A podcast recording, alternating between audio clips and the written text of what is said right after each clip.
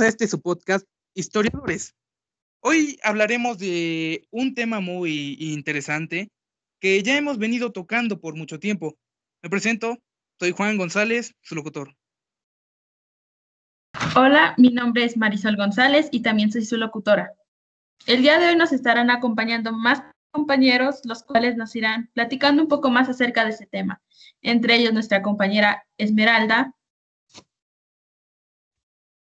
Hola, ¿qué tal? Está también con nosotros Mariam. Hola. Está también con nosotros nuestra compañera Melanie. Hola, buen día. Nos acompaña Nancy. Hola, ¿qué tal? Nuestra compañera María José. Hola. También nos acompaña en este día Marco. Buenas tardes, un gusto estar con ustedes. Y por último, nuestro compañero Mauro. Hola, buenas tardes. Bueno, eh, como les digo, hablaremos de las cartas de relación eh, de Hernán Cortés enviadas al emperador Carlos V. Pero primero comenzaremos definiendo qué son las cartas de relación. Bueno, las cartas de relación, como les menciono, fueron escritas por Hernán Cortés y fueron dirigidas al emperador Carlos V. En estas cartas, Cortés pues describe su viaje por todo México y sobre todo su llegada a Tenochtitlan, eh, cómo se relaciona con los indígenas tlaxcaltecas y cómo se apoya de ellos para poder conquistar Tenochtitlan. Esta se narra de una forma fantástica. Estas cartas son de suma importancia tanto en la historia de México como tanto en la historia de vista desde un punto español hacia la conquista de México, ya que retratan lo, todo aquello que fue la llegada, la conquista e inclusive la, cuando culmina la conquista. Así que bueno, hablaremos sobre las cuatro cartas de relación. Bueno, entonces, ¿qué nos podrían describir ustedes acerca de esta tercera carta de relación, que es la más importante que trataremos nosotros? Bien, pues se sabe que la tercera carta de relación escrita por Hernán Cortés fue dirigida hacia el emperador Carlos V. Es, fue empezada a redactar el 13 de agosto de 1521 y tuvo fin el 15 de mayo de 1522, casi un año después. Fue firmada por Julián Alderete y fue en Coyoacán.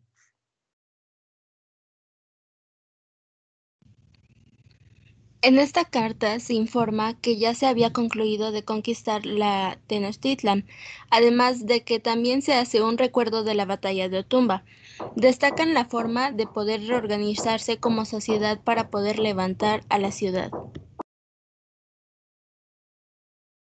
Asimismo, en esta tercera carta se describe cómo fue la construcción de los bergantines para el asalto anfibio y también menciona el traslado de los mismos al lado Texcoco, es decir, el cómo llegaron.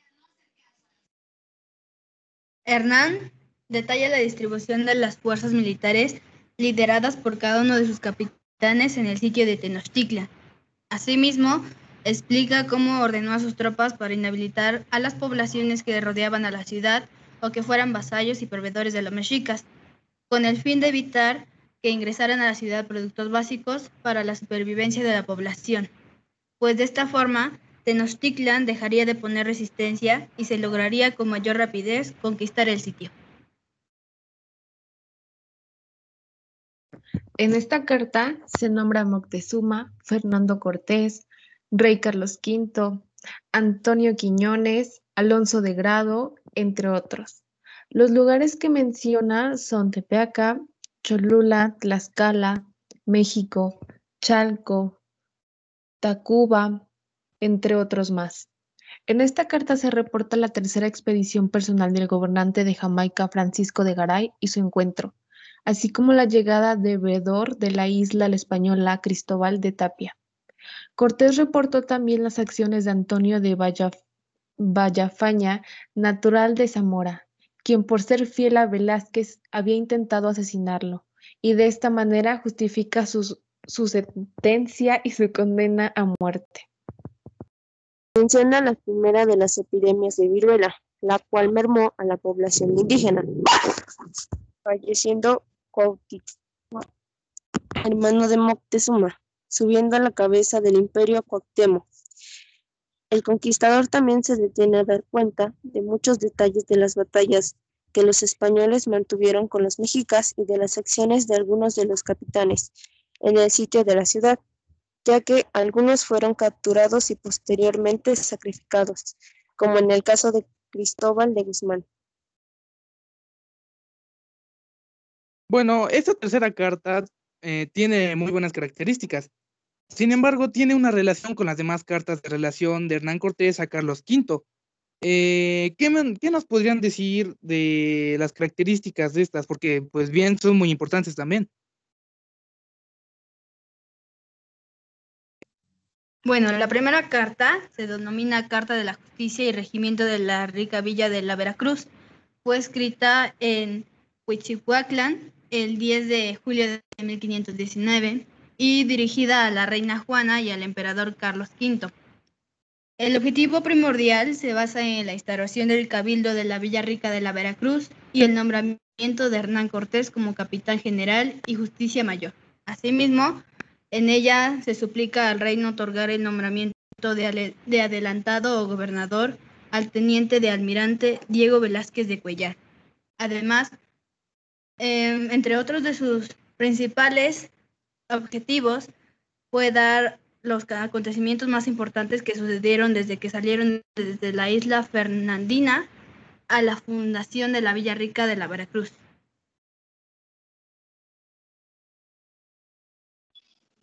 Así es. También en esta primera carta se describe la flora y la fauna de las tierras visitadas en las expediciones que hicieron. Eh, también describe la expedición de Francisco Hernández de Córdoba y menciona, y menciona la batalla de Centla y el barrio a San Juan de Ulúa. Bueno, esto sería dentro de la primera carta. Ahora iremos dentro de la segunda carta. El objetivo de la segunda carta era pedir a la corona española la autorización de manera oficial para poder cambiar el nombre de los territorios a Nueva España, además de contar las maravillas y las riquezas de los territorios y reportar al emperador Carlos V su viaje donde menciona la ciudad de Tenochtitlan.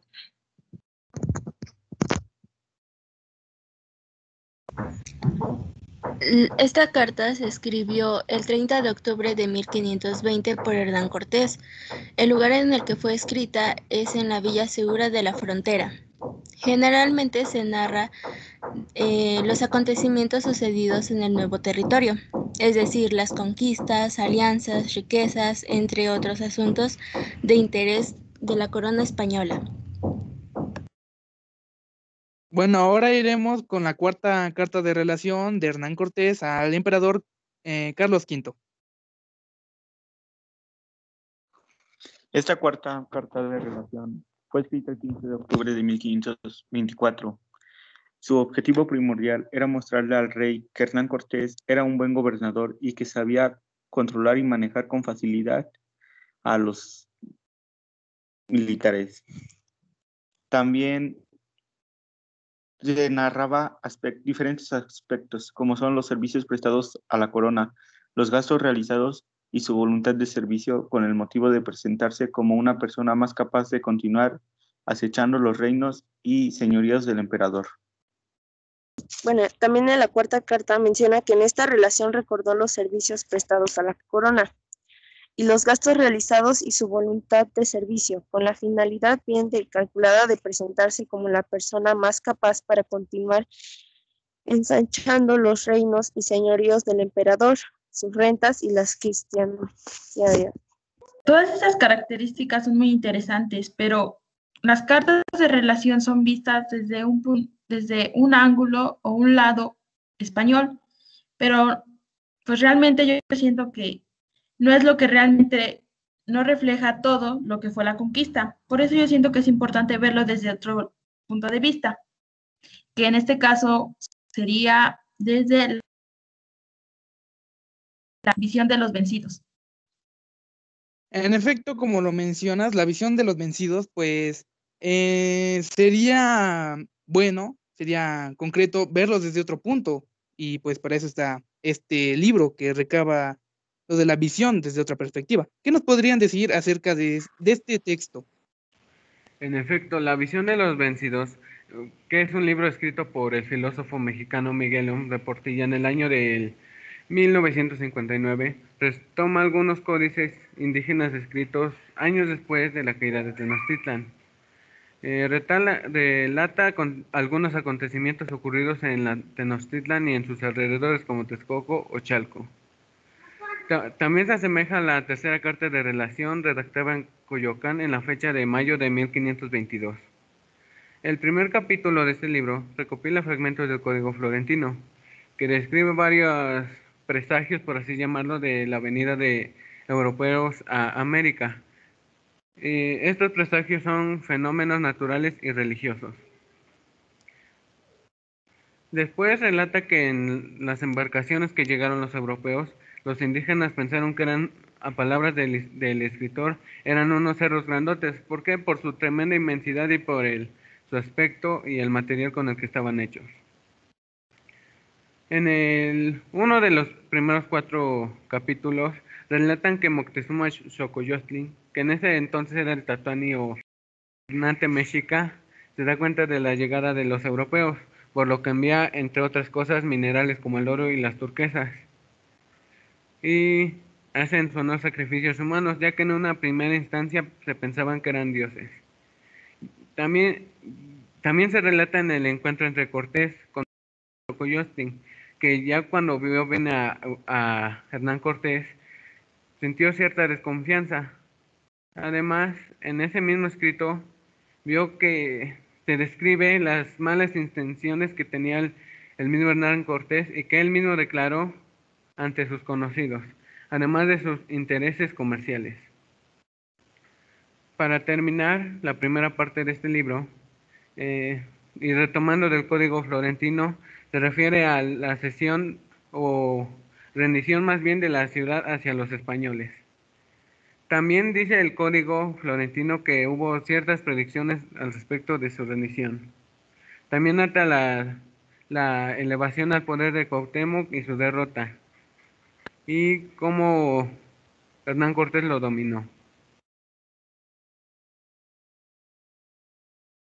Bueno, pues al después de hablar de toda esta relación, de las cartas de relación de Hernán Cortés al emperador Carlos V y de la visión de los vencidos, pues nos damos cuenta que este tema es muy importante, no solo para poder saber por qué estamos estructurados hoy en día así, sino que también es interesante saber cómo sucedió todo este desarrollo eh, y saber que no solamente fue pues una pequeña batalla, sino que se tuvo que tomar una ciudad entera.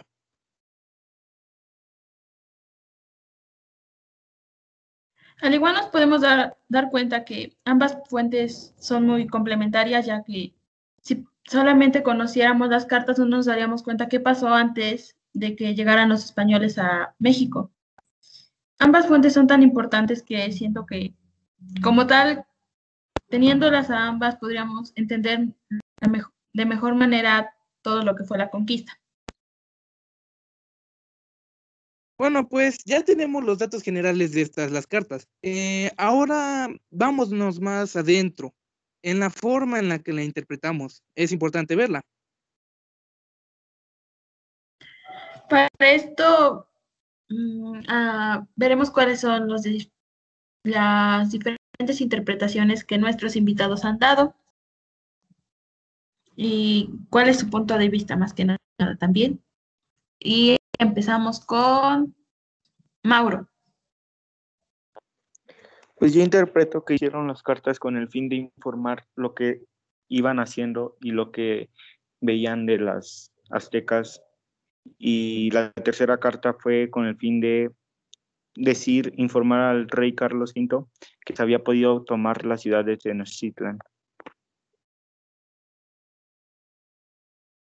Bueno, ahora nos vamos con Mariam. Eh, ¿Usted qué piensa acerca de estas cartas? Eh, bueno, lo que yo pienso de estas cartas es que fueron escritas con el fin de llevar la sucesión de los acontecimientos que vivieron desde que llegaron a este continente hasta que se fueron. Asimismo, también de dar a conocer las cosas que para ellos eran de impacto, como los rituales o su alimentación o la cantidad de oro que llegaban a ver.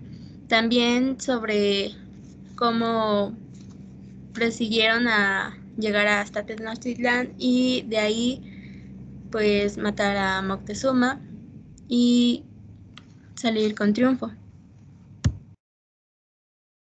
Gracias, María. Eh, ahora vamos con Melanie. Melanie, ¿nos podrías decir, por favor, tú ¿Qué piensas tú acerca de estas cartas? ¿Cuál fue su importancia? Por favor. Claro, claro, a mí estas cartas me parecen muy interesantes. Como sabemos, todas fueron escritas por Hernán Cortés y la mayoría fueron dirigidas al emperador Carlos V.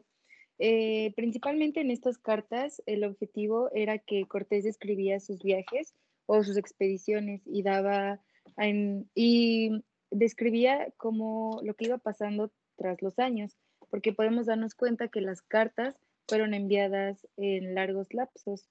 Entonces, en estas menciona tanto su viaje a México como la llegada de Tenochtitlán, también menciona la capital del Imperio Azteca y algunos otros eventos que también fueron importantes y que resaltan en la conquista de México.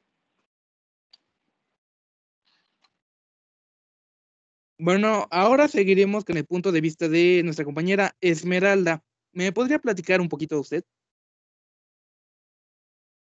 Bueno, yo considero que Hernán Cortés escribió estas cartas pues con el principal objetivo de informarle al rey Carlos V lo que sucedía en este nuevo continente. Pues como sabemos, el rey Carlos V se encontraba en España y pues no sabía, ni siquiera se podía dar cuenta de lo que estaba sucediendo. Eh, otro punto importante que creo que eh, tiene que ver con las intenciones de Hernán Cortés, es que él quería dejar plasmada la historia, pero pues desde un punto de vista del triunfador. Muchas gracias, Esme. Ahora vamos con Nancy. Nancy, ¿nos podrías decir, por favor, para ti, qué importancia tuvieron estas cartas? ¿Cómo las has interpretado? Estas cartas tienen mucha importancia histórica para la sociedad en general y cada una es particularmente esencial, pues si no existe alguna de ellas no se tendría la información necesaria o no existiría secuencia entre las demás cartas. Y su fin era informar los sucesos que pasaban en cada viaje, al igual de lo que iban encontrando, pues para así darle mayor relevancia y secuencia a las demás cartas.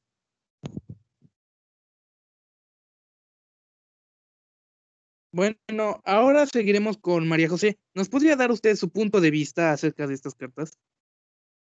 Ah, hola, sí. Bueno, los escritos de Cortés son, son principalmente vías de difusión de sus acciones y de la realidad que conoció.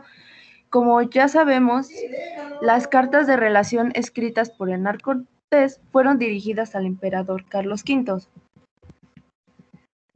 ya que en las cartas también describe Cortés su viaje a México como la capital del Imperio Azteca y algunos de los eventos que resultarían en la conquista de México. También las relaciones que tuvieron las cartas fueron que es que fueron escritas en diversos lugares, tiempos y situaciones. Ante la imposibilidad de contar todos los sucesos, selecciona los contenidos y concentra su atención en los asuntos que más le interesa en cada momento.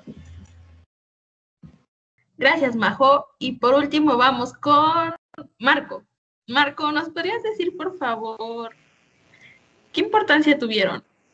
¿Y, cómo las has interpretado? ¿Y cuáles crees que sean los aspectos más importantes de ella, de ellas?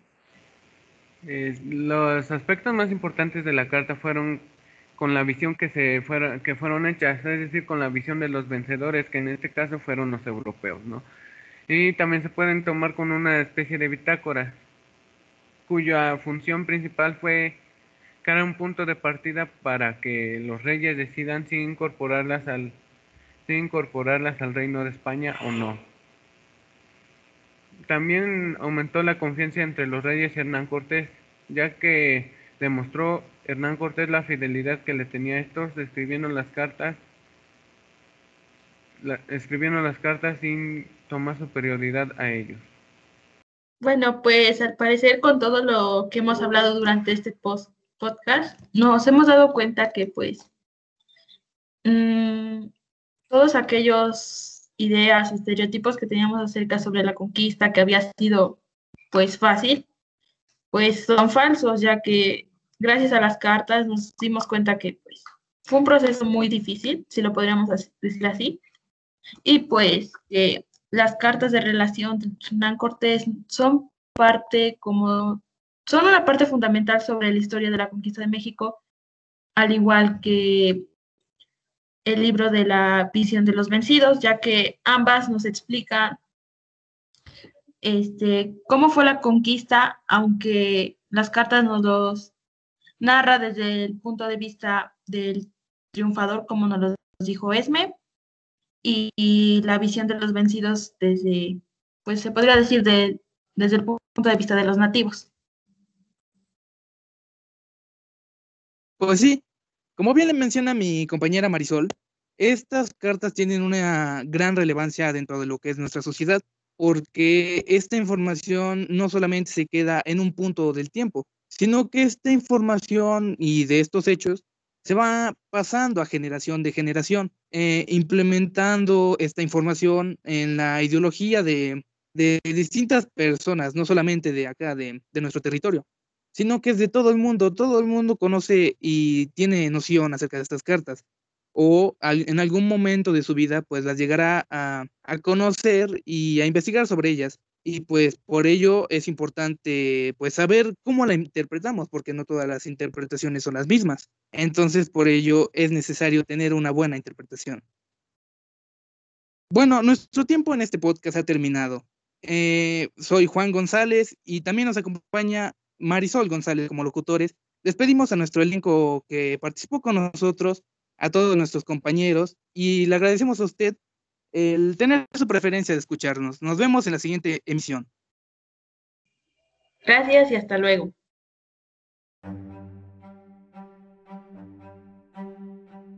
Historiadores.